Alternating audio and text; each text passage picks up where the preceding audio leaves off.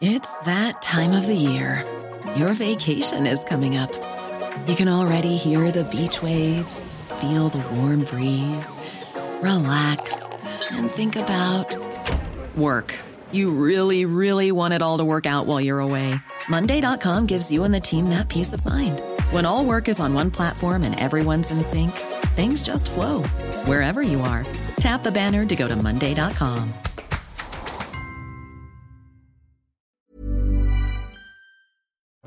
Il est 15h30, 15h, euh, pas du tout. Il est 14h. Bonjour à tous, même pas heure anglaise. Je ne peux même pas me rattraper avec l'heure anglaise, pas du tout. Il est 14h, donc heure française. Soyez les bienvenus. Bonjour à tous. C'est l'heure du journal avec vous, Ney S'il était 15h30 déjà. Eh oui. Euh, on se retrouvera effectivement tout à l'heure. Sachez, euh, pour commencer ce journal, que euh, Charles III a quitté le château de Balmoral en Écosse pour rejoindre Londres, d'où il doit s'adresser dans la soirée aux Britanniques. Ce sera à la télévision. Le futur souverain, en fait, il sera sacré réellement demain matin et son épouse sont sortis en voiture du domaine de la résidence où s'est éteinte l'ère à la monarque après 70 ans de règne. Son portrait à Charles III, futur Charles III, avec Yann Effelet.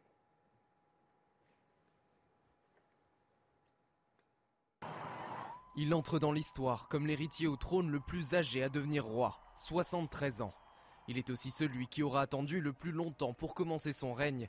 Cela faisait 69 ans qu'il était numéro 1 dans l'ordre de succession. Toute sa ville se savait destinée à porter la couronne. Il est le premier héritier à fréquenter une école puis une université. Il choisit Cambridge et en sort diplômé d'histoire. Le 1er juillet 1969, il s'agenouille devant celle qui est à la fois sa souveraine et sa mère. Elle fait de lui le prince de Galles au cours d'une cérémonie retransmise à la télévision. Sa vie sentimentale a noirci des pages et des pages de journaux. Les Britanniques retiennent surtout de lui le naufrage de son mariage avec Diana. Ils se disent oui en 1981, de leur union naissent William, puis Harry. Mais leur vie quotidienne est rongée par leurs difficultés à s'entendre. Ils divorcent en 1996. Diana dira avoir souffert de la liaison de Charles avec Camilla, la femme dont le prince est réellement amoureux depuis de longues années. Ils attendent l'année 2005 pour sceller leur union. Ces décennies de prince, Charles les a mis à profit en œuvrant dans plusieurs organisations caritatives. Il crée son Princess Trust en 1976, qui a depuis aidé un million de jeunes à trouver du travail ou fonder une entreprise. Écolo avant l'heure, il est reconnu pour son engagement précoce dans l'agriculture biologique. Il préside le WWF et participe à plusieurs conférences internationales sur le climat. Sa formation royale s'est intensifiée ces dernières années. Il était davantage chargé de représenter la reine lors d'événements officiels. Désormais, c'est toute la nation britannique qu'il représente. Et à l'instant où nous parlons, ce sont des coups de canon, 96 coups de canon qui sont tirés de part et d'autre euh, du Royaume-Uni, en hommage bien sûr à la souveraine décédée hier.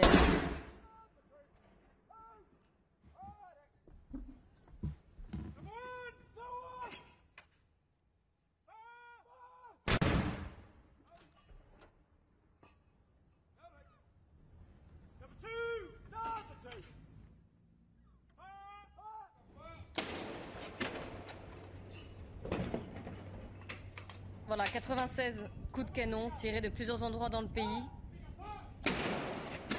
Prévu dans le protocole.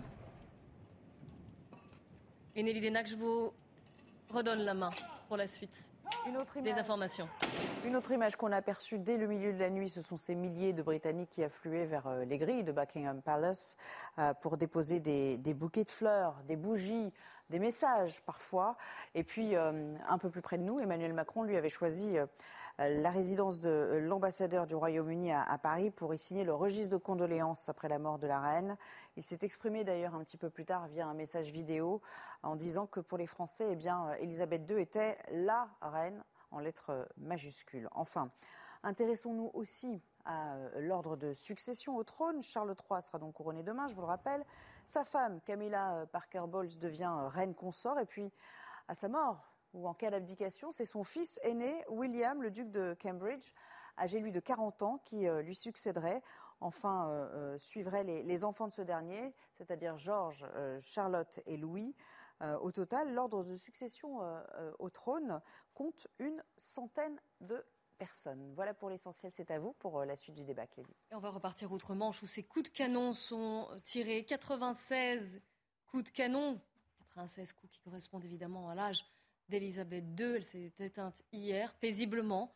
On a pu le lire dans le communiqué de Buckingham Palace, euh, dans sa résidence de Balmoral en Écosse.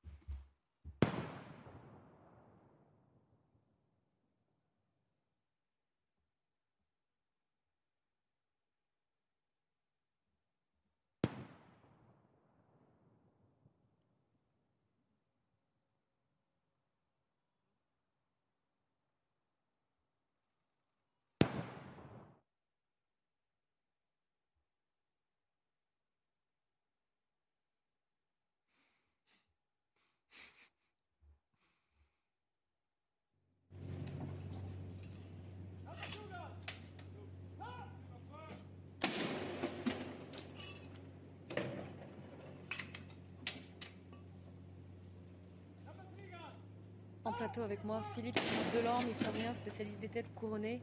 Ces coups de canon, ils sont prévus hein, dans le protocole. Oui, alors le nombre 96, effectivement, c'est un peu original parce que d'habitude, c'est par douzaine. Enfin, il y a tout un protocole spécial en fonction des circonstances.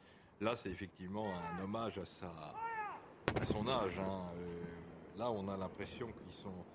Je sais pas où ils sont, euh, peut-être sur euh, l'île d'Elbe ou quelque, l'île de Sainte-Hélène ou quelque chose comme ça. Hein. Là, il y a un paysage. Euh, euh, vous disiez tout à l'heure 100 euh, personnes dans la ligne de succession, il y en a beaucoup plus que ça en fait. Hein. C'est toute la descendance de, je crois, la reine Anne qui vivait au début du XVIIIe siècle.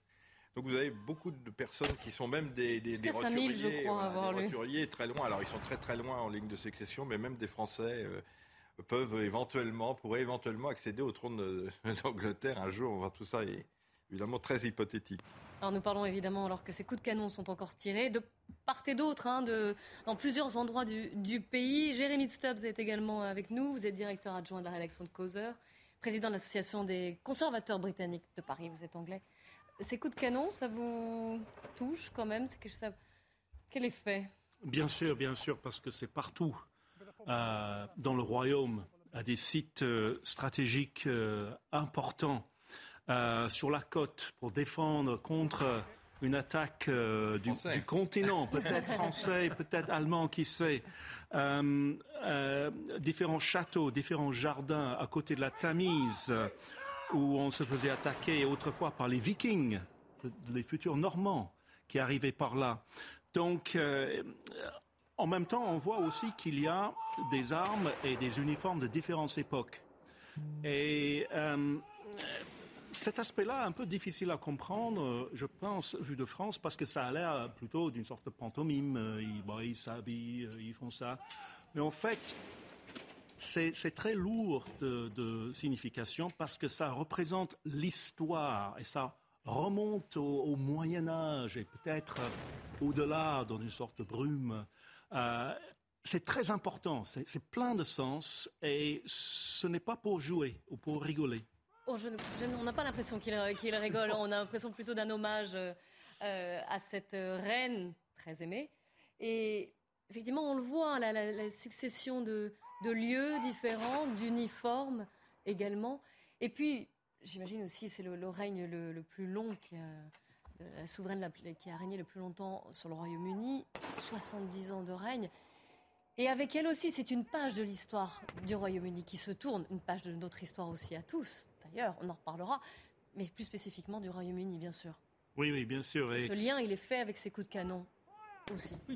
c'est bien, mm. très bien dit, oui. Et, on, ne sait pas encore ce qu'il est écrit euh, au, recto, euh, au verso, pardon, de cette page qui se tourne. Euh, et, donc, il y a en même temps un peu d'anxiété qui circule avec la fumée. On va vers On ne sait pas encore. moi, je trouve que les coups de canon sont quand même un très beau symbole pour une reine qui est finalement une reine guerrière. Hein, sa, légitimité, elle l'a retrempée dans la Seconde Guerre mondiale, même si elle n'a pas combattu, je dirais, physiquement. Elle a été un des symboles de la résistance euh, avec ses parents euh, pendant la Seconde Guerre mondiale. Elle a été décorée d'ailleurs. Donc euh, voilà, donc c'est vraiment, je pense que cet amour que les, que les gens ont pour elle, que les Anglais ont pour elle, elle a, elle a sa source dans cette action pendant la Seconde Guerre mondiale. Il y a même deux éléments là-dedans, parce qu'il y a un rôle traditionnel Bon, aujourd'hui, le roi ou la reine ne, mène pas ses, troupes au, combat comme autrefois. Euh, mais euh, la maison royale et les forces armées font partie d'un tout, en quelque sorte. Et, on ne peut pas les dissocier. Mais en même temps, comme, comme l'a dit Philippe, il y a cette évocation de la guerre. Et en fait, comme vous le savez déjà, sans doute, mais ce sont les visites de la reine-mère euh, au quartier de, l'Est de Londres, après les bombardements, qui montraient que la royauté résistait avec les gens du commun. Et, quand on pense à Élisabeth II, qui a vécu très longtemps, on pense mm. inévitablement à cette période de résistance. Et ça, mm. c'est significatif. Marc Menon est également avec nous. C'est l'enracinement. L'image qui la projette juste à nous, cette aura qui est la sienne, c'est parce que la reine Marie a refusé de profiter de son statut pour fuir le risque des bombardements.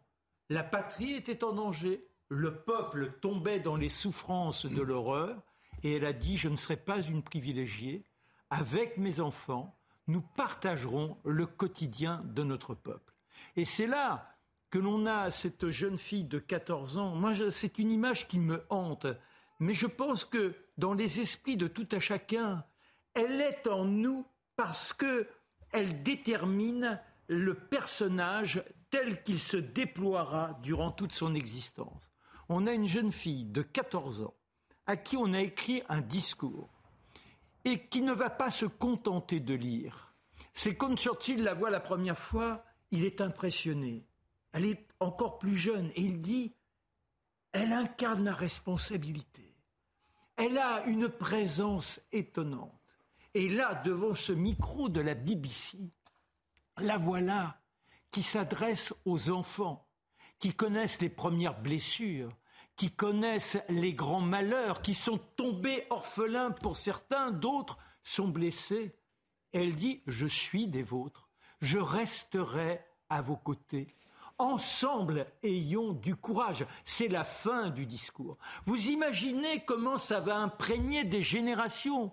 Et aujourd'hui encore, sans doute, on se sur ça d'une oreille à l'autre. Et puis après, il y a cette fin de la guerre où vous l'avez dit tout à l'heure, elle, elle n'est pas combattante en tant que telle, mais elle existe en tant qu'infirmière. Là encore, elle est près du peuple. Là encore, chez les âmes et les corps déchirés, elle vient montrer qu'on peut toujours affronter le destin et ce destin sera très souvent, passez-moi l'expression, très vachard à son égard et jamais elle ne ploiera. On va écouter quelques coups de canon qui sont tirés donc en son hommage, 96, de part et d'autre du Royaume-Uni.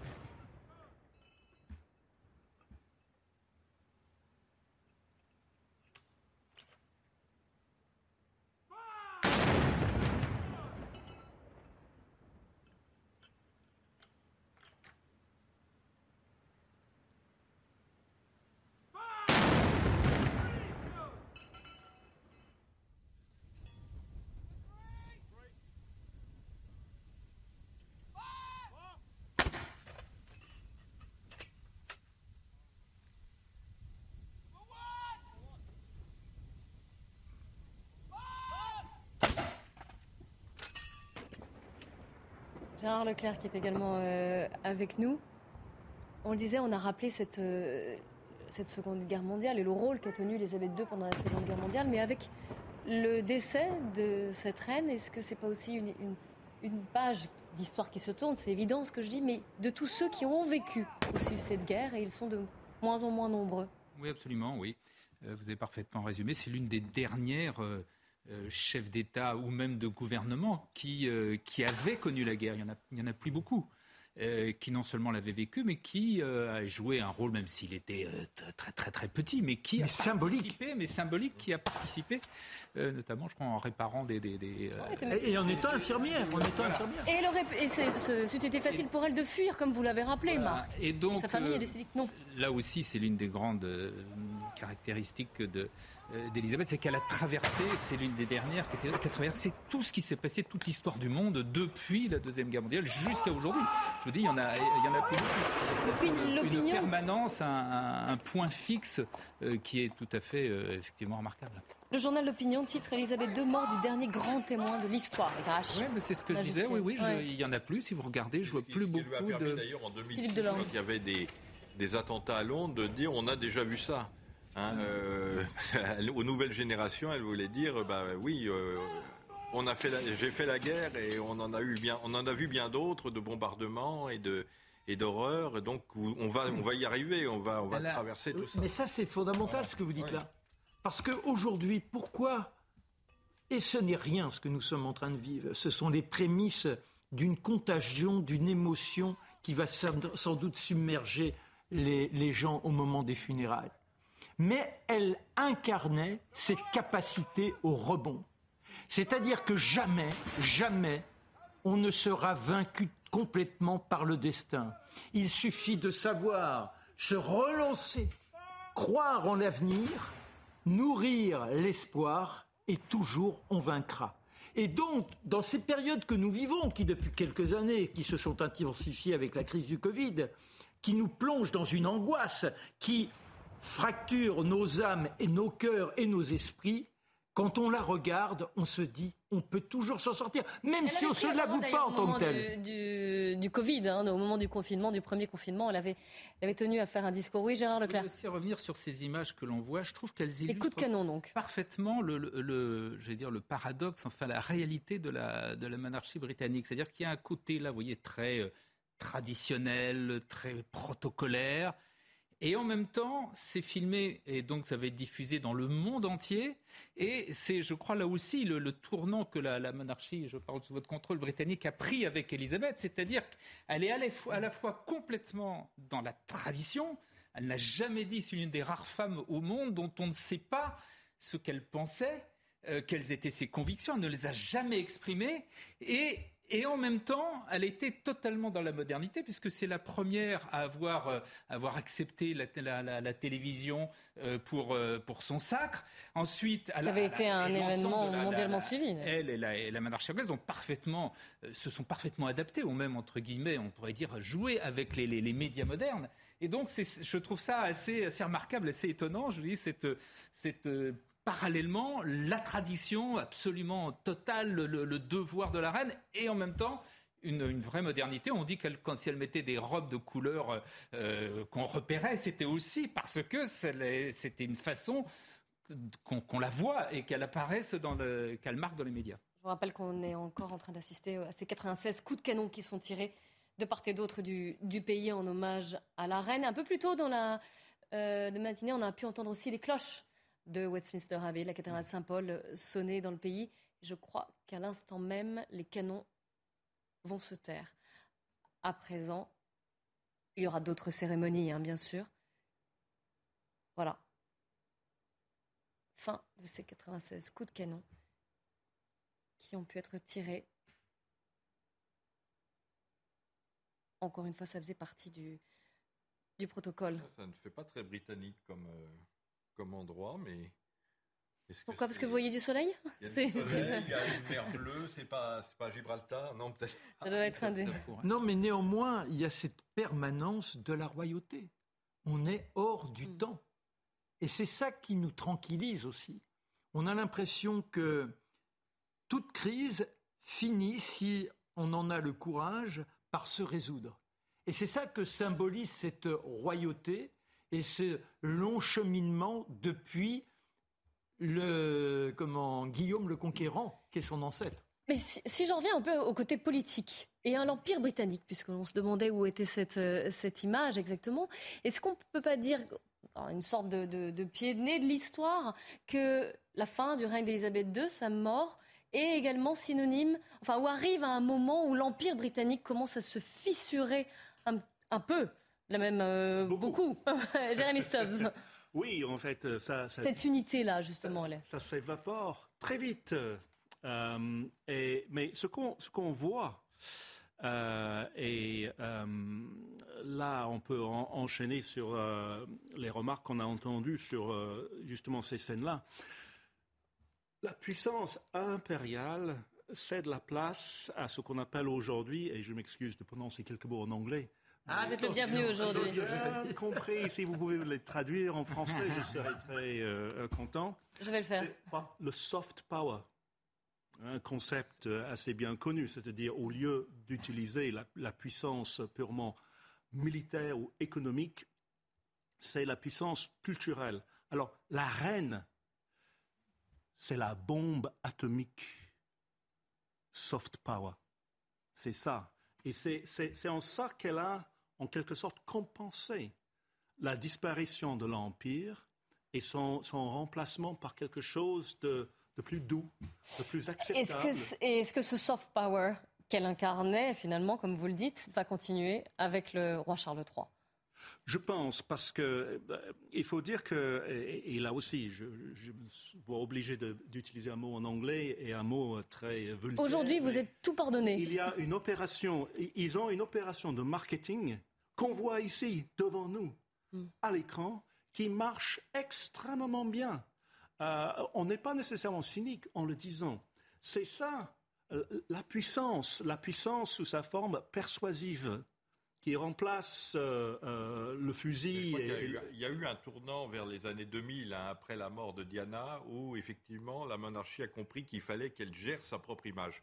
Parce que avec Diana, en fait, c'était les médias, les journaux qui utilisaient, qui, qui utilisaient la monarchie à partir des années 2000, la famille Windsor a repris la main sur sa propre image et a su effectivement de mieux en mieux euh, la gérer. Je pense qu'il doit y avoir des, communicants et des gens tout à fait professionnels derrière qui font ça très bien. Et c'est évident que euh, maintenant, euh, alors de temps en temps, il y a des dérapages comme Meghan ou Andrew, des choses comme ça, mais grosso modo, la, famille a réussi à vraiment à à prendre en main son image.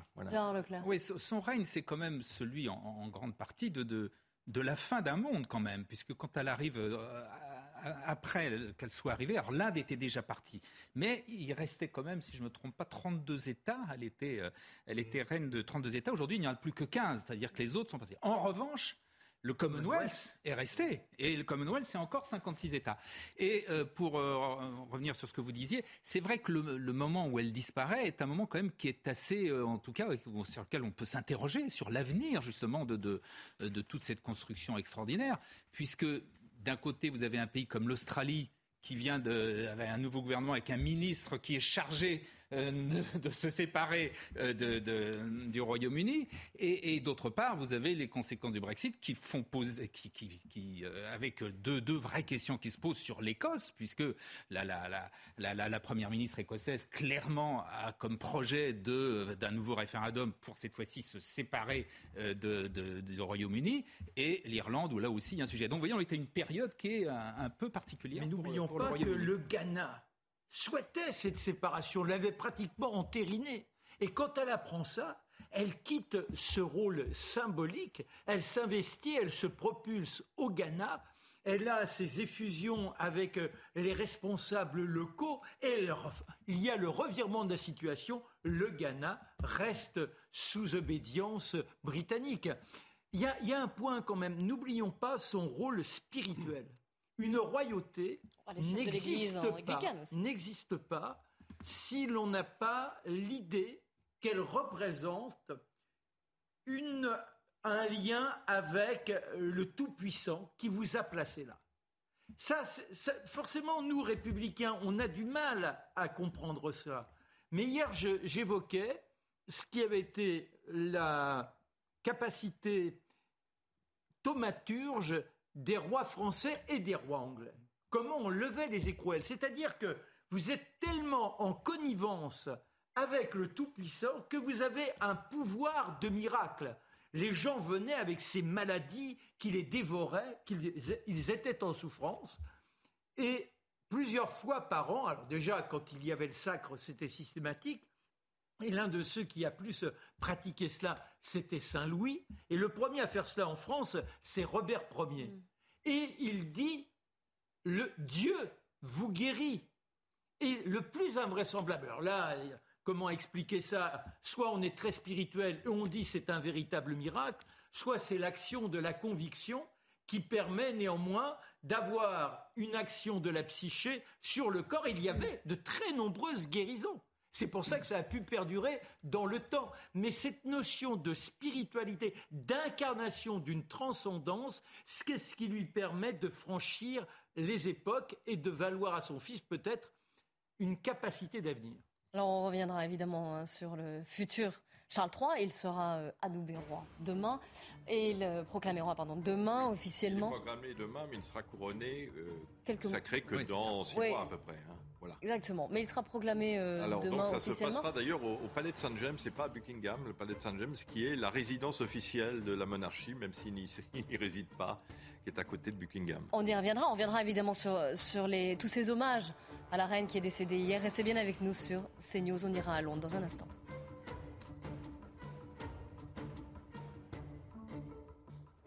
À tous, il est 14h30. Soyez les bienvenus si vous nous rejoignez sur CNews. Dans un instant, nous reprendrons euh, notre débat sur la reine d'Angleterre et nous suivrons tous les hommages qui lui sont euh, adressés ce jour. Mais avant cela, un point sur l'actualité avec vous, Adrien Spiteri. Les Britanniques se sont réveillés en deuil aujourd'hui après l'annonce de la mort d'Elisabeth II hier. À Londres, Britanniques et touristes se réunissent par milliers devant le palais de Buckingham pour déposer des bouquets de fleurs, des bougies ou encore des messages. Ils veulent lui rendre un dernier hommage. Un mois et demi après l'agression de trois policiers à la guillotière, Gérald Darmanin s'est rendu à Lyon. Le ministre de l'Intérieur est allé par surprise dans le quartier de la guillotière. Cet après-midi, il doit rencontrer le maire de la ville, Grégory Doucet. Au cœur du contentieux, la question des effectifs de la police nationale. Et puis à, Mulhouse, pardon, des tags anti-police ont été découverts hier. Alliance Police a rapidement réagi sur les réseaux sociaux. Dans le quartier de Bootwheeler, de nombreuses insultes figurent sur des murs et façades de centres commerciaux. Une enquête a été ouverte. On reprend notre émission après le décès de la reine Elisabeth II hier à l'âge de 96 ans, avec moi en plateau Jérémy Stubbs, qui est directeur adjoint de la rédaction Causeur et président de l'association des conservateurs britanniques de Paris. À vos côtés, Gérard Leclerc, Philippe Delorme, historien spécialiste des têtes couronnées, est également avec nous, ainsi que Marc Menant. Euh, il y a eu différents hommages qui se sont tenus aujourd'hui. Ça va durer à peu près une petite dizaine de, de jours. On a pu entendre des coups de canon au début de cette émission. 96 coups de canon qui ont été tirés de part et d'autre du Royaume-Uni. Les cloches aussi qui ont sonné, les cloches de Westminster Abbey ou alors de la cathédrale Saint-Paul. Et puis le prince Charles, futur roi, donc, qui sera euh, euh, proclamé roi officiellement demain. Il a quitté Balmoral pour revenir à Londres. Il doit euh, s'entretenir ce soir avec la première ministre britannique avant de faire un, un discours. Nous y reviendrons évidemment. Les hommages, en attendant, pleuvent, forcément, de part et d'autre du monde. Euh, j'allais dire dernière en date pour la France, la petite vidéo diffusée par Emmanuel Macron sur Twitter. Je vous propose d'en regarder un extrait. To you, she was your queen. To us, she was the queen. To us all, she would be with us forever. We will remember and perpetuate the values she never ceased to embody and promote the moral fortitude of democracy and freedom. Pour vous, elle était votre reine, pour nous, elle était la reine. Les mots d'Emmanuel Macron. Et c'est l'occasion pour nous de rappeler les, la relation qu'elle a eue avec tous les présidents français. Elle en a connu de, de nombreux. On, ont dit que son préféré était François Mitterrand. Alors c'est ce qui se dit, elle les a tous connus déjà. Hein. Elle les a tous connus depuis Vincent Auriol, ça en, a donc fait, ça en fait 10. Alors qu'elle euh, n'était pas reine, précisément. Hein. à l'époque. Elle les a tous, elle les a tous connus. Alors bien évidemment, on ne peut, on ne saura jamais puisque c'était la règle, la reine n'émettait jamais d'avis personnel, et en plus surtout comme ça dans ce qui touche aux relations diplomatiques entre États. Donc on ne sait pas précisément s'il y en avait avec qui elle se sentait mieux, qu'elle préférait à d'autres, etc. Elle ne, s'est jamais exprimée. Euh, c'est vrai qu'on a dit, euh, et elle a eu quelques scènes qui ont semblé montrer qu'elle avait une complicité particulière avec euh, François Mitterrand. C'était au moment, alors c'était un moment très particulier puisque ça a été le, tunnel, l'inauguration du tunnel sous la Manche. En plus, un moment où euh, l'Angleterre était dirigée par Margaret Thatcher et on a dit là aussi, mais là vous savez peut-être mieux que moi, mais enfin on disait que, les, que, que la reine, en tout cas toujours, sans jamais n'avoir rien dit, n'était peut-être, disons que c'était peut-être pas la première ministre avec laquelle elle s'entendait le mieux. Enfin bref, il y avait une complicité, semble-t-il, entre, entre François Mitterrand et elle. Mais autrement, bon, euh, la reine d'Angleterre, les Français l'adorent. Il suffit de voir euh, tous les, les magazines pour euh, les news magazines. Et les unes aussi des journaux. Les unes, etc. Les Français l'adorent. Et elle, incontestablement, c'est vrai qu'elle aimait la France. déjà, elle parlait parfaitement français. Ce qui, paraît-il, ne sera pas le cas du prince William, qui ne parle pas du tout français, dit-on. Charles, Charles parle parfaitement. Ah, mais Charles parle parfaitement, oui, oui, ah, j'ai dit, pour ça oui, oui, non, mais vous avez raison, Charles parle parfaitement. Ah William a annonné quelques voilà. Français au Canada et c'était absolument pitoyable. Voilà, donc il ne parle pas français. Elle parlait euh, très bien français et elle aimait incontestablement la France. elle, elle, est venue, elle a fait donc cinq visites d'État et elle venait autrement, souvent, notamment pour voir les, les, les haras en, en Normandie. En Normandie, oui. Voilà, donc euh, on sait là-dessus, je dis même si la, reine n'exprimait jamais véritablement d'opinion ou de sentiment, on sait et on, a tout. Alors on connaîtra peut-être un jour qu'elle met la France. Non mais c'est juste un mot parce qu'elle tenait son journal au quotidien. Paraît-il que tous les jours, elle avait cette confidence avec sa plume. Alors, peut-on espérer qu'on ose ouvrir ah. ses carnets? Ah oui, ça, ce serait. Quelques images justement de la reine avec les présidents français, c'est un sujet de Viviane Hervier. C'est avec beaucoup de plaisir que le prince Philippe et moi entreprenons aujourd'hui notre troisième visite d'État en France. Ce 9 juin 1992, lorsqu'Élisabeth II prend la parole aux côtés de François Mitterrand, la reine s'exprime en français. Elle pratique la langue de Molière depuis son enfance. Sa mère, très francophile, a tenu à ce que ses filles soient élevées par des gouvernantes françaises et belges. Élisabeth II a toujours entretenu avec la France un lien particulier. C'est le pays européen qu'elle connaît le mieux. Elle y a effectué cinq visites d'État, sans compter de nombreux voyages officiels ou privés. Tout juste mariée au duc d'Édimbourg, elle a 22 ans lorsqu'elle rencontre à Paris en 1948 le président Vincent Auriol. Le général de Gaulle, qu'elle admire, tient une place à part. Lors de son voyage officiel à Londres en 1960, la reine l'accueille à la gare Victoria au milieu d'une foule considérable venue acclamer le héros du 18 juin. Les visites d'État sont rares, une seule par président. Pour Valérie Giscard d'Estaing, elle aura lieu en 1976. La reine lui offrira, lors de sa venue à Buckingham Palace, Samba, un chiot labrador. Vingt ans plus tard, c'est au tour de Jacques et Bernadette Chirac d'être reçus en grande pompe. Le président avait provoqué un mini-scandale en effleurant la main de la reine. De la visite d'État du couple Sarkozy en mars 2008, on a surtout retenu la révérence de Carla Bruni et son chapeau qui ont fait sensation dans la presse britannique. Le 6 juin 2014, François Hollande reçoit la reine pour commémorer les 70 ans du débarquement allié sur les plages de Normandie. Ce sera sa dernière visite d'État en France. On va revenir sur cette euh, relation entre Elisabeth II et les présidents français juste avant une image en direct puisque je vous le disais que le prince Charles, le futur roi donc euh, Charles III, avait quitté Balmoral il y a peu. Il vient d'arriver à Londres dans un aéroport qui n'est pas l'aéroport d'Heathrow. Jeremy Stubbs, qui est l'aéroport. Norfolk. Je vous laisse le prononcer. qui est euh, une base militaire, c'est ça? Oui, et la base des avions euh, royaux. D'accord, d'où son arrivée ici. en France. L'équivalent. Il nous faut bien un, équivalent. Euh, voilà, le Charles III, donc le futur roi Charles III qui vient d'arriver à Londres avec son épouse Camilla. Très mauvais pour son empreinte carbone qu'il Lui qui est pourtant publie chaque année. Hein, publie chaque année. Là, il prend quelques kilos de plus. Mais les circonstances peut-être obligent. Euh, je vous rappelle qu'il doit s'entretenir euh, cet après-midi, en fin d'après-midi, avec la première ministre Liz Truss, avant de prononcer un discours, son premier discours en tant que monarque. Ce sera à 19h et puis il sera officiellement proclamé roi demain, avant son couronnement qui n'aura lieu que dans quelques semaines, voire mois. Oh, plutôt au printemps, j'imagine, on ne sait pas, mais en généralement, c'est plusieurs mois. Hein. Ça sera organisé, oui. Il a eu un délai pour sa mère. Oui. Un très long délai. Oui, mais elle était très jeune et puis euh, elle était inexpérimentée. Lui, euh, il est très vieux et C'était même exceptionnel. lui, il est peut-être pressé. Je ne sais pas. Il a 73 ans. Il des finances de, de l'État qui ne sont pas au meilleur. Oui, mais est-ce qu'une cérémonie, enfin, que ce soit les funérailles et ce sacre à venir, ne vont pas avoir une sorte d'autonomie de budget? Ça rapportera tellement. Aujourd'hui, il y a les droits de télévision. Donc, on va budgéter, il y a ceci, il y a cela, et à la fin, est-ce que ça ne va pas en rapporter Ça n'arrivera pas dans la même caisse parce qu'effectivement, l'État va payer, mais les droits, par exemple, si on achète une une breloque quelconque ou ah ça, ira dans les, dans, les, dans les caisses de la, de, des commerçants. Oui, Marc a sûrement raison, mais il y a aussi une question d'image. En attendant que le, trésor se remplit, hum. quelle est, quelle est l'opinion du public? Alors, la porte qui, de l'avion qui s'ouvre. Voilà. Le roi apparaît. Et le roi qui apparaît. D'abord les sacs. Oui.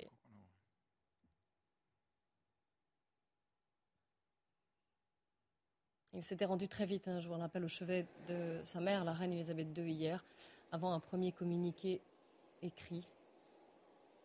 Il est donc de retour à, à Londres à l'instant.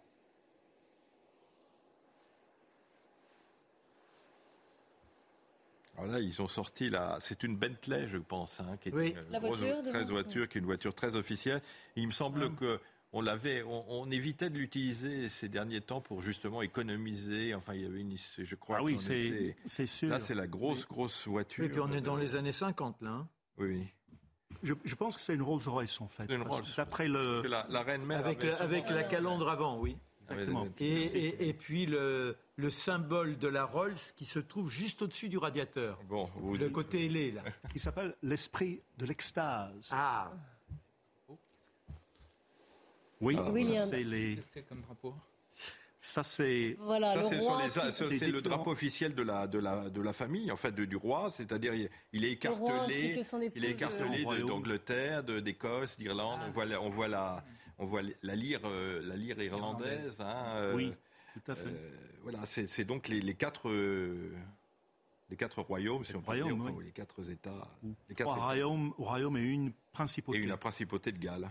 Et voilà, le roi Charles III qui prend place à bord de cette Bentley avec Camilla. Jusqu'en 1800, il y avait les, fleurs de lys, puisque les rois d'Angleterre, jusqu'en 1800, considéraient qu'ils étaient aussi rois de France. Eh oui, eh oui, nous devons savoir. On a changé un peu, quelque peu les choses euh, après. On est proche, on est très proche. N'oublions pas qu'on a eu, à cette époque, c'était l'époque de Charles VI, le folle. Oui, n'oublions pas, oui. et que l'on a eu un jeune Henri qui a été, et c'est le seul roi qui était sacré roi de France à Notre-Dame à l'époque de Charles VII. Je, dirais quelque chose d'autre, c'est que dans les années 50, au moment de la crise de Suez, il y a eu un projet d'union franco britannique où la reine où, la France aurait intégré le, le Mais ça, également au moment de la guerre. aussi au moment de la guerre, mais après la guerre, dans les années 50, la, serait, la, France serait devenue en fait un membre du Commonwealth et aurait eu la reine comme chef. Euh, vous avez préféré le côté allemand. Voilà. On peut dire ça comme ça. mais... Vous euh, Jérémy Stubbs, il va vous falloir apprendre à dire God Save the King dorénavant. Oui. Et ça va changer beaucoup de choses, mais même au quotidien. Je rappelle que le visage de la reine est sur les billets. Euh, les timbres, même si on les utilise un peu moins, tout ça va être euh, revu et corrigé, j'allais dire, avec l'image maintenant du, roi. Oui, tout à fait. Et c'est très nouveau parce que euh, la majorité d'entre nous n'a jamais vu un tel changement. On a vu le visage de la reine changer, mais pas son remplacement par quelqu'un d'autre. Donc ça va être euh, encore un choc euh, après tous les autres de, voir ce changement. Pas nécessairement désagréable, mais c'est quand même surprenant.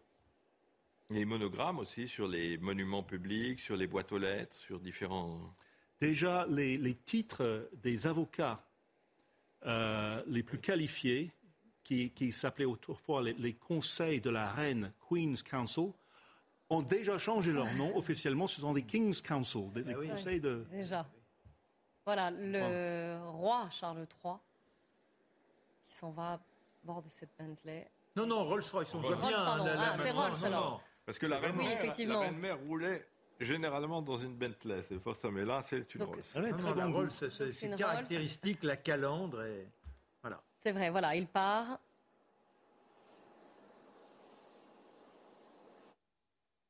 Même la voiture est historique. Ben, c'est- je vous dis, ça, c'est à peu près les années 50. Peut-être que c'est l'une des premières voitures euh, qui se sont retrouvées à sa disposition, à celle de la reine Elisabeth II, dès le début de son règne. Puisqu'on parle du, du roi Charles III, on l'a dit, hein, la reine Elisabeth II, sa mère, n'avait- n'a jamais exprimé une seule opinion et retenait ses émotions le plus possible. Vous l'avez dit, euh, Gérard Leclerc. Est-ce que ce sera aussi facile pour son fils, pour le roi Charles III On sait déjà qu'il a des passions, des préférences, euh, notamment euh, qu'il a affiché très tôt une, une- une conviction et un- une défense de l'environnement. Est-ce que lui aussi, il, il y avait le prince Charles, il y aura le roi Charles III, c'est-à-dire là qui sera de marbre face à, à tout ce qui se passe dans le monde et même à la politique? Oui, euh, James il- Stubbs. Il, il a déjà euh, remplacé en quelque sorte la reine à l'ouverture du, du Parlement. Il a lu le discours qui annonçait les projets de loi, parmi lesquels il y en avait qui étaient sûrement contre son gré, qu'il désapprouvait profondément. Donc on aurait pu se croire, ah, il se contente de lire, il a compris la leçon, il ne dira plus rien. Mais quelques semaines plus tard, il commence à exprimer ses opinions sur ces questions. Donc on ne sait pas s'il s'est vraiment adapté à ce nouveau rôle.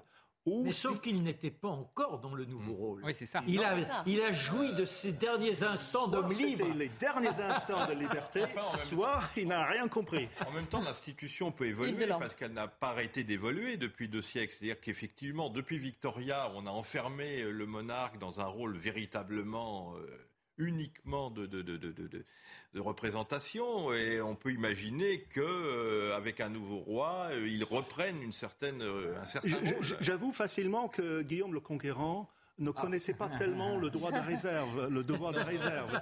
Euh, Oui, oui, donc la monarchie a évolué.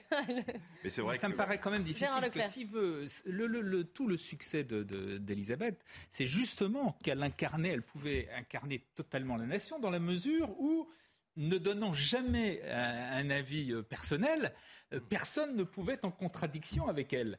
Et donc, euh, je crois que la, règle va, s'imposer, même si euh, ce sera plus difficile pour lui et si peut-être laissera-t-il une fois de temps en temps euh, percer quelques, quelques sentiments, quelques opinions, il est quand même obligé, si véritablement il veut incarner complètement la nation, de ne pas prendre parti euh, sur des choses qui divisent les Anglais. Enfin, c'est, Ça, vous avez, vous avez raison, mon cher, euh, mon cher Gérard. Reste que il a eu cette prise de position environnementale il y a 35 ans. Oui, bien Et qu'aujourd'hui, aujourd'hui, c'est le peuple, je dirais le monde, qui rallie ce qu'il a été, euh, euh, là où il a été euh, initiateur. Et c'est- c'est c'est extraordinaire parce que on vient à lui. Et il pourra continuer à tenir en filigrane au moins, en l'affirmant avec plus de douceur, mais à, à rester en disant je, je trouve formidable et c'est d'ailleurs quelque chose auquel j'avais déjà initié quelques initiatives. Il, il peut rappeler de grands principes qui sont devenus aujourd'hui presque des principes religieux, c'est-à-dire le respect de la planète, Voilà, le voilà, respect de voilà, voilà. et qui font consensus. C'est- Voilà, c'est presque ça. devenu une- la nouvelle, voilà, la nouvelle transcendance. Donc Voilà. à la limite là-dessus, il peut, il peut encore s'exprimer, je pense. il, il faut dire que dans les années 80, euh, dans la presse ailleurs, on se moquait beaucoup de lui. Oui. Parce qu'il avait l'air d'un fada un peu mystique. Il citait euh, Carl Gustav Jung, euh, la psychanalyse, euh, toutes sortes de Il y avait choses. son gourou là, comment s'appelait-il Voilà, Laurence van der Post. Oui, mais Jung, c'est un grand personnage, on n'a pas le temps de l'évoquer. Non, c'est pas Oui, c'est mais quelqu'un de sérieux. mais, mais sérieux, Mais oui. c'est très inhabituel mais de voir même. un personnage royal euh, cité de telles sources. Ça montre qu'il est un- également d'une grande envergure intellectuelle. Absolument. C'est, c'est, à la fois un avantage et un désavantage. C'est un avantage parce que ça peut convaincre dans certains milieux, mais en même temps, pour un, pour un royal, avoir des intérêts vraiment intellectuels, c'est un peu dangereux parce que la réflexion, il faut la contenir, comme la reine. Oui. Alors, je vous euh, rappelle que là, on suit le déplacement Rolls de, de- du roi, Charles III. euh, avec son épouse, la reine, donc, sort, et qu'il se dirige actuellement vers Buckingham Palace. Et ces trolls, je me souviens quand j'étais gamin, Dinky Toys en avait fait un modèle. Hum. Et c'était la, la symbolique de la royauté. Donc, je crois que c'est une voiture qui correspond à l'émergence de l'arrivée de la reine Elisabeth sur le trône. Le carrosse euh, mécanique. Voilà, le carrosse mécanique officiel Dans, les années 50. Oui, oui, tout à fait. Tout à fait. Oui, le choix de cette voiture, encore mm. une fois, mm. c'est symbolique. oui, mais, symbolique dans cette. Mais la royauté n'existe qu'à travers cela. Si on commence à renier certains principes, ce sera la perdition. Et pourquoi aujourd'hui, par exemple, toutes les royautés du Nord? Elles existent, mais vous avez euh, les rois qui se promènent à vélo, qui vont et viennent au milieu de la circulation. Ils ont perdu l'image qui leur permet d'exister, d'être le recours du peuple. Ils sont englués dans une quotidienneté. Donc ils n'ont plus que ce rôle. Oui, non, parce que c'est justement des familles qui restent très populaires dans leur pays, mais, c'est des mentalités qui sont différentes. Non, mais c'est pas ça, Gérard. Ils n'ont pas la même symbolique. La preuve, le roi du Danemark demain peut, enfin la reine du Danemark peut mourir demain. Il n'y aura pas une manifestation mondiale. Non, mais, effectivement, leur attitude, correspond davantage effectivement à l'esprit de leur, de, leur, peuple. Euh, mais par exemple, les Suédoises sont très très à cheval sur le protocole, sur les dorures, sur le faste, etc. Hein, même si c'est le roi qui a le moins de pouvoir. Mais c'est aussi notre trace royale puisque à l'origine de ceux qui sont sur le trône suédois, ah on trouve le général hmm. Bernadotte, ah oui. le, sergent Bellembe, qui fut aux côtés de Napoléon et que Napoléon a considéré comme un traître. Puisqu'on suit cette, euh, cette voiture qui n'est pas encore totalement arrivée euh, à Buckingham Palace, moi je voudrais vous parler un peu de, de la reine d'Angleterre. Et ça va un peu dans la ligne de ce que vous dites, comme icône pop. vous le savez, elle a été représentée euh, des, milliers de fois. Et, et bah, regardez, c'est un sujet. Est-ce que la reine Elisabeth II était la reine de la pop culture Olivier Benkemoun? God Save the Queen, crié en 1977 les Sex Pistols. Un titre plutôt hostile à la reine, mais qui fait partie de sa légende, tout comme ses portraits réalisés par Andy Warhol en 1985. Son visage, on le retrouve partout. T-shirt, billets de banque, timbre. Elisabeth maîtrise son image et maîtrise l'humour.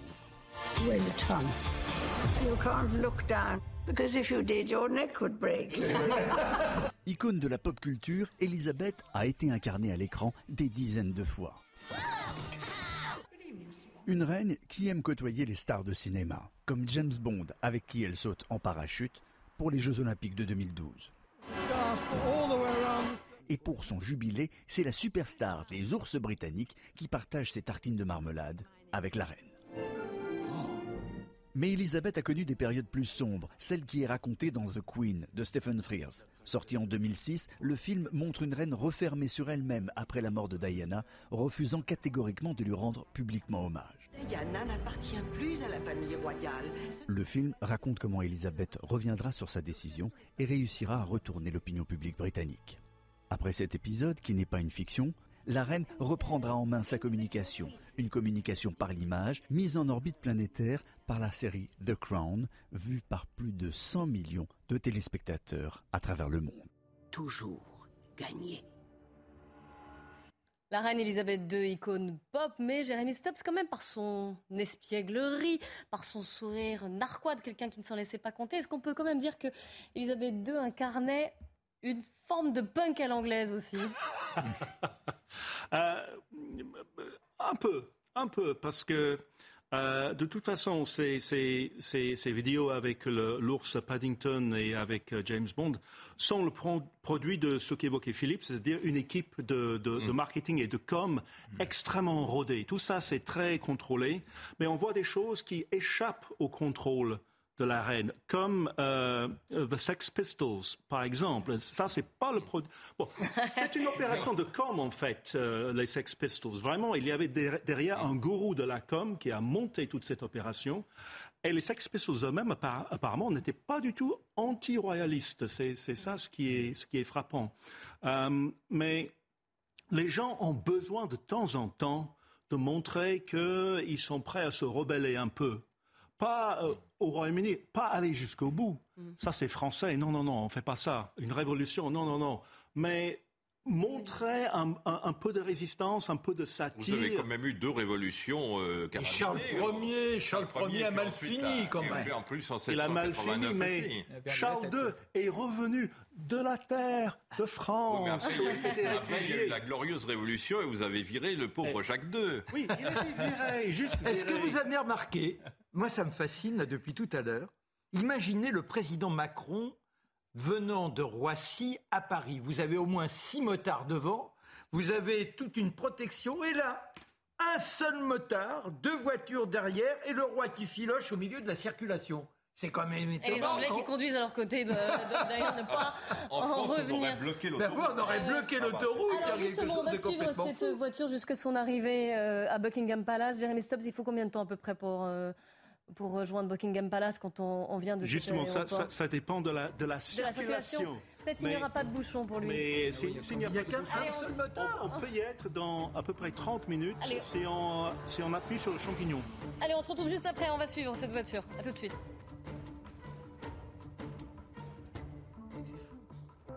Il est 15h, bonjour à tous. Il est 14h, heure britannique. Nelly Denac, le journal le roi Charles III qui a quitté le château de Balmoral en, début d'après-midi en Écosse pour rejoindre Londres, qu'il est en train de, euh, retrouver euh, maintenant en voiture avec ce cortège qui est en train de, se rendre dans la, capitale euh, britannique. Il devrait s'adresser dans la soirée d'ailleurs au sujet à la télévision depuis euh, Buckingham. Euh, il sera sacré demain matin. la nouvelle a été confirmée en, milieu d'après-midi. Et puis, autre image, bien sûr, ce sont ces milliers de personnes qui se réunissent devant le palais de Buckingham depuis tôt ce matin pour déposer des bouquets de fleurs, des messages, des bougies parfois, afin de rendre un, dernier hommage à la reine disparue. De son côté, Emmanuel Macron est allé à, à l'ambassade du Royaume-Uni à Paris à la mi-journée afin d'y signer le registre de condoléances dressé après la mort d'Elisabeth II. Emmanuel Macron, qui euh, un petit peu plus tard, via un message vidéo, a eu ces mots. Pour les Français, dit-il, Elisabeth II était la reine en lettres capitales. Enfin, l'ordre de succession au trône, c'est important malgré tout. Après euh, Charles III, euh, euh, à sa mort ou en cas d'abdication, c'est son fils aîné, William, le duc de Cambridge, qui est âgé aujourd'hui de 40 ans, qui serait amené à, lui succéder. Puis viendraient les enfants de ce dernier, George, Charlotte et Louis. Au total, l'ordre de succession au trône compte une centaine de personnes. Voilà pour l'essentiel. Merci beaucoup Nelly Denac. Et je vous rappelle que le roi Charles III doit s'entretenir en fin d'après-midi avec la première ministre britannique Liz Truss avant un discours à 19h, euh, son premier discours en tant que roi. Et nous suivons encore cette Rolls-Royce qui donc fait route vers Buckingham Palace avec à son bord donc le roi Charles III et son épouse Camilla. Alors quel, quel est ce futur euh, roi? Quel est son portrait peut-on dresser de lui je vous propose de faire le point en image avec Yann Effelé.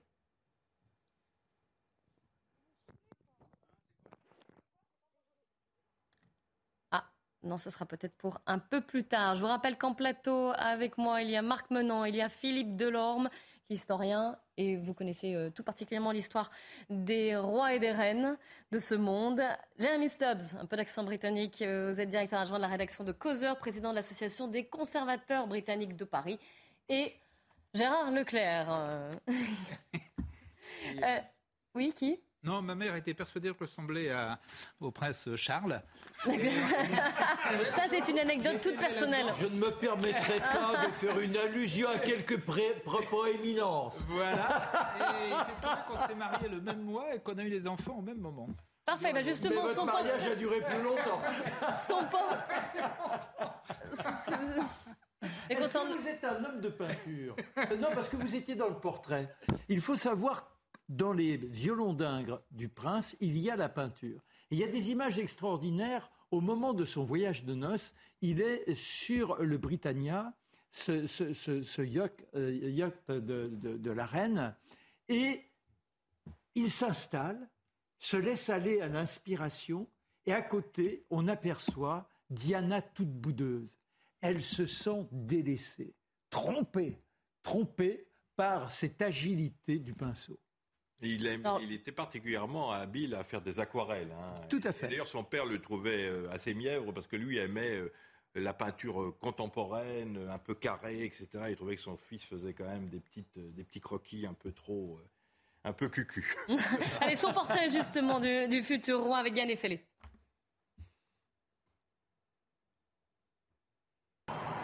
Il entre dans l'histoire comme l'héritier au trône le plus âgé à devenir roi, 73 ans. Il est aussi celui qui aura attendu le plus longtemps pour commencer son règne. Cela faisait 69 ans qu'il était numéro 1 dans l'ordre de succession. Toute sa ville se savait destinée à porter la couronne. Il est le premier héritier à fréquenter une école, puis une université. Il choisit Cambridge et en sort diplômé d'histoire. Le 1er juillet 1969, il s'agenouille devant celle qui est à la fois sa souveraine et sa mère. Elle fait de lui le prince de Galles au cours d'une cérémonie retransmise à la télévision. Sa vie sentimentale a noirci des pages et des pages de journaux. Les Britanniques retiennent surtout de lui le naufrage de son mariage avec Diana. Ils se disent oui en 1981. De leur union naissent William, puis Harry.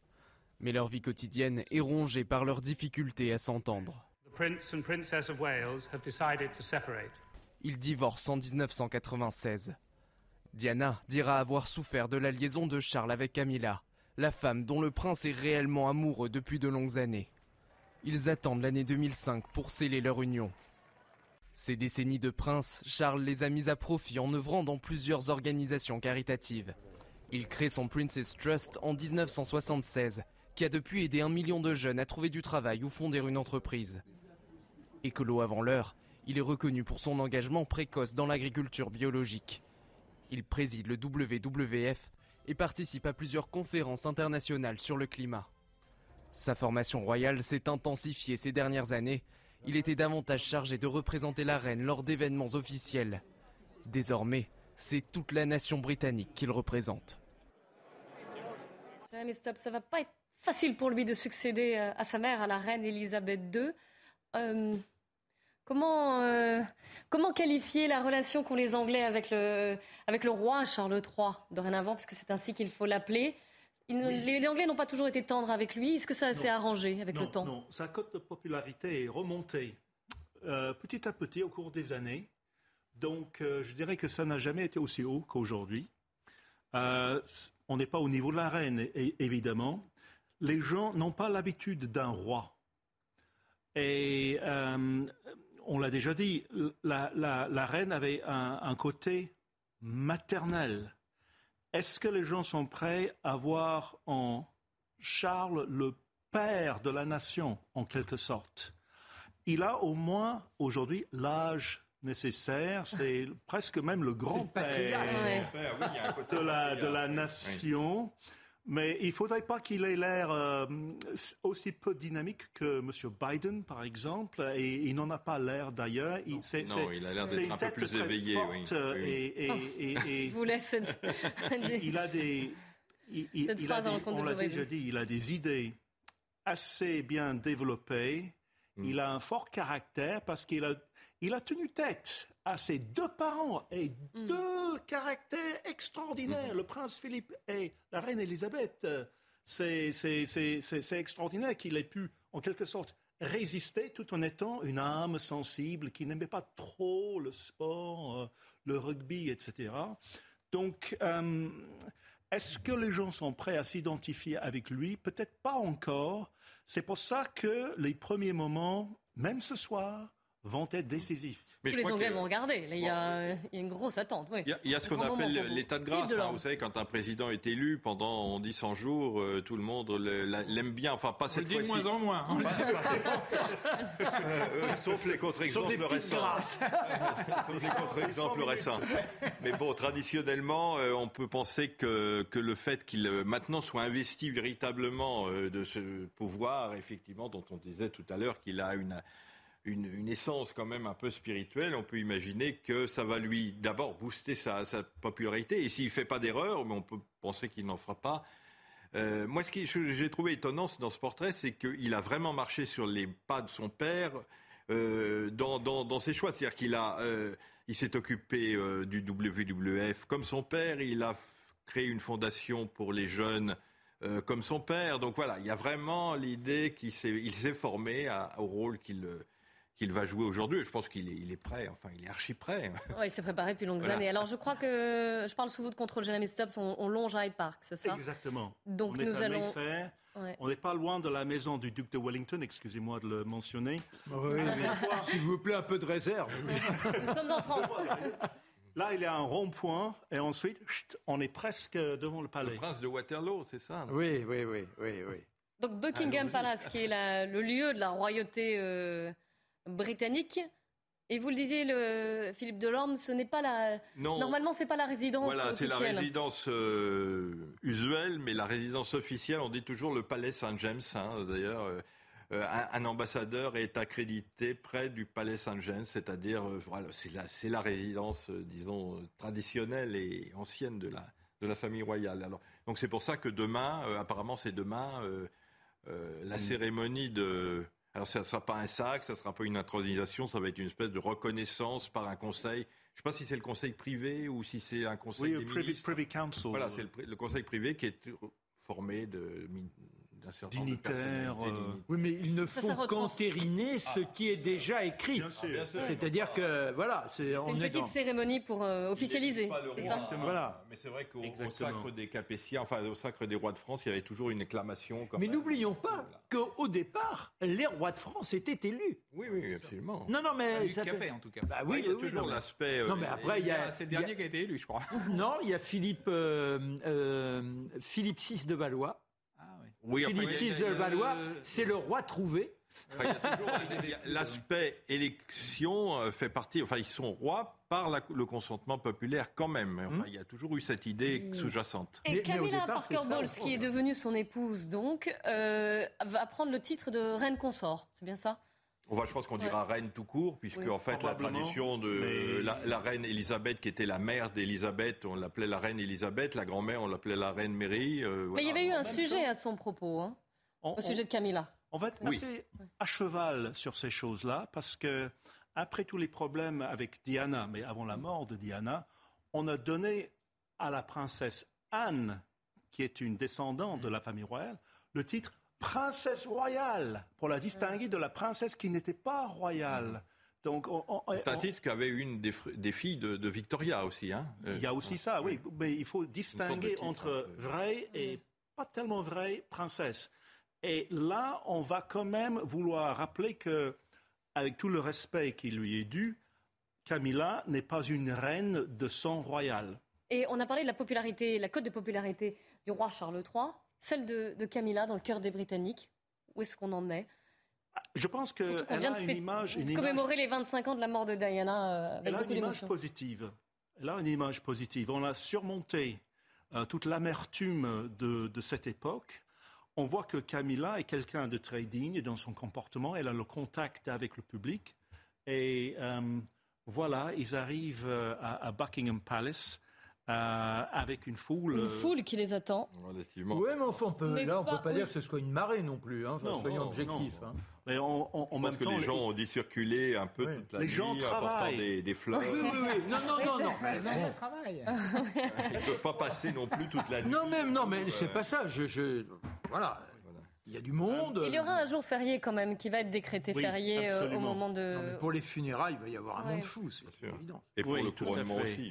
les funérailles qui, qui, auront lieu dans, une, dans, dans 10 jours, me semble-t-il, maintenant. Le mardi ou mercredi de la semaine d'après, hein, je crois. Ça y est, le voici qui franchit les. Mercredi. Oui, lundi, mardi ou mercredi. Les... Le roi Charles III qui euh, franchit les grilles de Buckingham Palace. Ah, il va Avant de les franchir, il va aller dire, il va aller saluer. Voilà, la reine Camilla. Un petit bain de foule. Sujet, voilà. Honneur aux dames. Et le roi. Qui applaudit? Ça doit être une, sensation très étrange pour lui d'arriver pour la première fois là en tant que roi. Il doit se demander si c'est bien, si la réalité. petit bain de foule donc. oui. oui.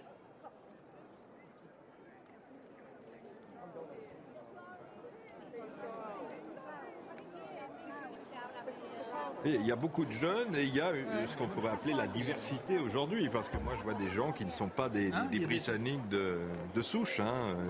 Je soulignais une, une première différence avec sa mère, c'est qu'il serre la main de, de Oui, ce sujet. oui, oui, Ce que ne faisait jamais Elisabeth. C'est un homme. Parce que le, le- le- le prince Philippe euh, faisait de même, de sorte que apparemment il avait une paralysie de la main. Mhm. Mais je crois qu'elle, oui, ne serrait jamais parce qu'il y avait euh, effectivement au bout d'un moment, au bout d'une journée, On on ne peut plus rien faire avec la main. Les Anglais, on les sent certains émus. Bah oui, puis voir pour euh, avoir le, le privilège de serrer la main du roi. euh, fraîchement. bah là, on est condamné à ne plus se laver les mains. hein. Surtout euh, si on souffre des équelles. mais- Eh oui. Et alors j'en viens à son, à son histoire familiale. Euh, on a dit plusieurs choses à, ce propos. Il s'est longtemps préparé, quand même depuis tout petit, euh, à être roi. Vous parliez du, du côté maternel de la reine envers ses sujets. Mais l'était-elle vraiment envers ses enfants et tout particulièrement avec l'aîné J'aimerais revenir sur cet beaucoup dit aspect. que non, mais je me permets quand même une sorte de correction parce que euh, d'abord- qu'elle infligeait à ses enfants. La correction. Pour les, deux, les deux derniers. Bravo, Elle était, touché. plus, elle était plus proche des deux derniers parce qu'elle avait moins de, de pou- moins de charges. euh, Enfin, elle se sentait mieux à l'aise dans sa, dans sa position. Et, et les, les temps ont changé parce que il est vrai que l'éducation à cette époque pour tout le monde était différente et on n'était pas trop dans le sentimentalisme euh, comme aujourd'hui, dans l'indulgence et, et, euh, euh, Charles a souffert de ça, mais en même temps, il faut voir que quand Charles grandit, c'est la fin des années 50, années 60. Charles est un rebelle pour l'époque. Oui, non, mais vous avez raison, Jérémy. Mais regardez, quand ils s'en vont en voyage au Kenya, le roi euh, George VI est encore sur le trône. Il laisse les enfants. Il les laisse euh, en Angleterre. Et alors? Mais non, mais euh, c'est-à-dire qu'on on n'est pas. à- la, la reine elle-même, quand elle était petite, son père et son grand-père veillaient sur elle au quotidien et sur la petite Margaret.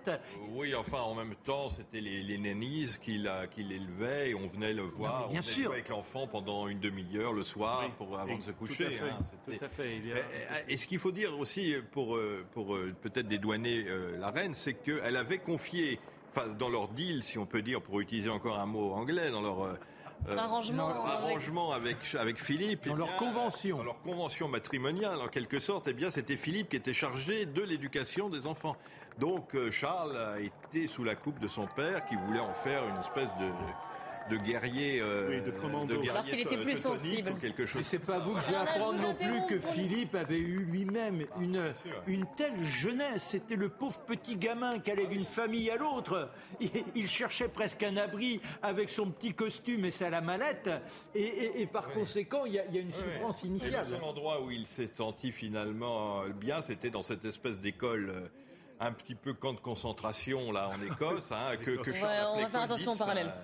Voilà, qui était, euh, qui lui a permis de, voilà, de se construire. Donc il a dit, mon fils doit aller là aussi pour se construire, mais ça correspondait pas à ça. Pas du tout. Et je vous rappelle que le roi Charles III, ça donne un bain de foule, ces Anglais qui sont venus saluer le futur roi au lendemain de la, du décès de la reine Elisabeth II. C'était un très bon père, hein, en revanche. Il s'est beaucoup Oui. occupé de ses fils. Il a veillé à eux et faire en sorte qu'ils puissent surmonter le décès de leur maman. Mm. Mais même avant cela, lorsqu'il y a eu cette, euh, je dirais, aventure familiale, parce qu'ils ont toujours été dans la discorde avec son épouse, il accordait de grandes plages de rencontres avec les petits, veillait sur eux et cherchait à leur inculquer quelque chose de, de- de plus grand. Bain de foule donc qui est nouveau euh, pour, la, pour la royauté. Ce n'a pas dire, c'est de voir ouais, énormément de jeunes. Enfin, il y a Mm. euh, que des jeunes et des gens de, de, de toute, de toute origine. Hein. C'est pas des- c'est pas des anglo-saxons, euh, c'est pas des wasps comme on dit aux États-Unis. Hein. Il serre généreusement euh, la main. Même démasqué. Même encore, encore quelques euros. euh, voilà. Premier bain de foule donc pour euh, Des le roi jeunes, Charles jeunes, III. euh, Je vous rappelle, il y a plusieurs euh, cérémonies et puis plusieurs, euh, plusieurs rendez-vous qui sont prévus pour euh, le roi. En fin d'après-midi, il doit s'entretenir avec la première ministre britannique, Liz Truss. Euh, et je vous rappelle que l'intronisation de Listrus, c'était seulement mardi, deux jours avant. hein. C'était le dernier acte constitutionnel Quand même, la- la magie de la vie d'Elisabeth II.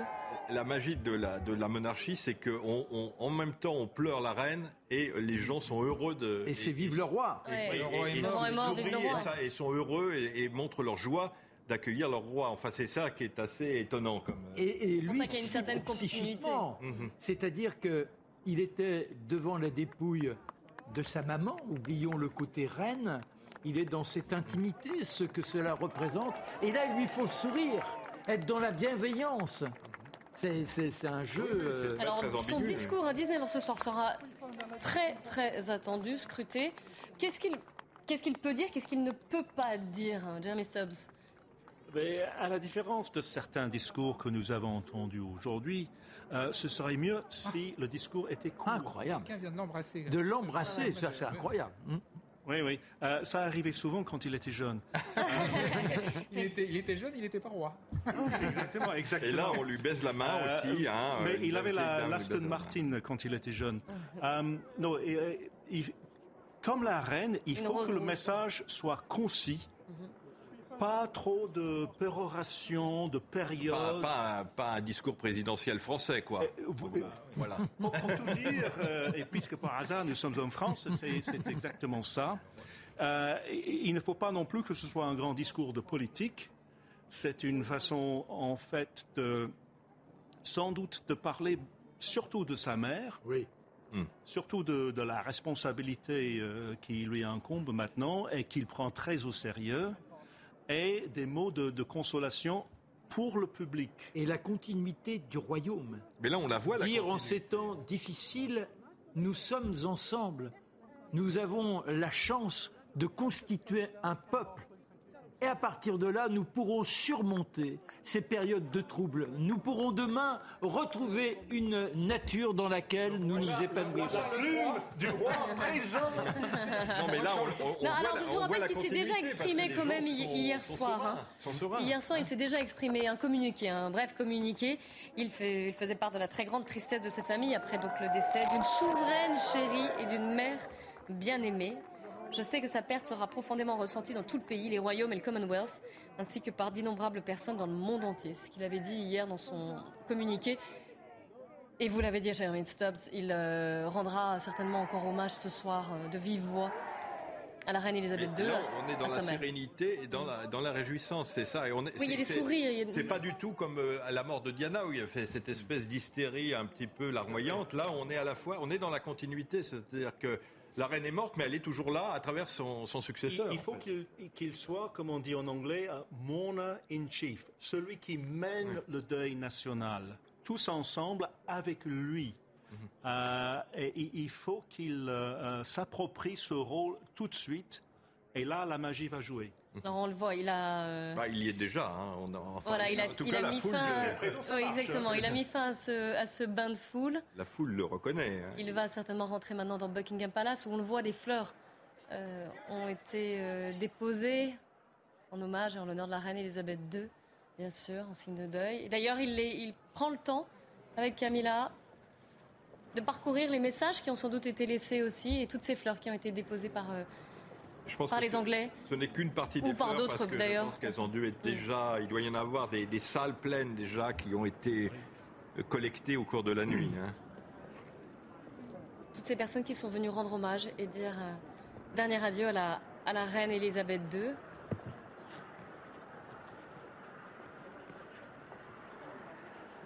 Et le roi Charles III qui prend le temps de les passer en revue. Et qui est acclamé de nouveau, applaudi. Camilla est à, fond dans le rôle là. hein. Enfin, on- Hmm. les raccords avec le. Et c'est vrai qu'une succession qui se fait avec deux personnes qui ont des silhouettes déjà un peu courbées, qui représentent le poids des ans, c'est assez étonnant. Alors voilà, un petit signe de la main de, du roi Charles III qui va franchir les grilles de Buckingham Palace. Et on va se quitter sur ces images. Et vous allez pouvoir continuer de les vivre et de vivre toutes les cérémonies et la suite des rendez-vous après le décès d'Elisabeth II sur CNews, donc dans 90 minutes info avec Nelly Denac et ses invités. Ce qui sur ses hurrahs et ses applaudissements du roi Charles III devant Buckingham Palace.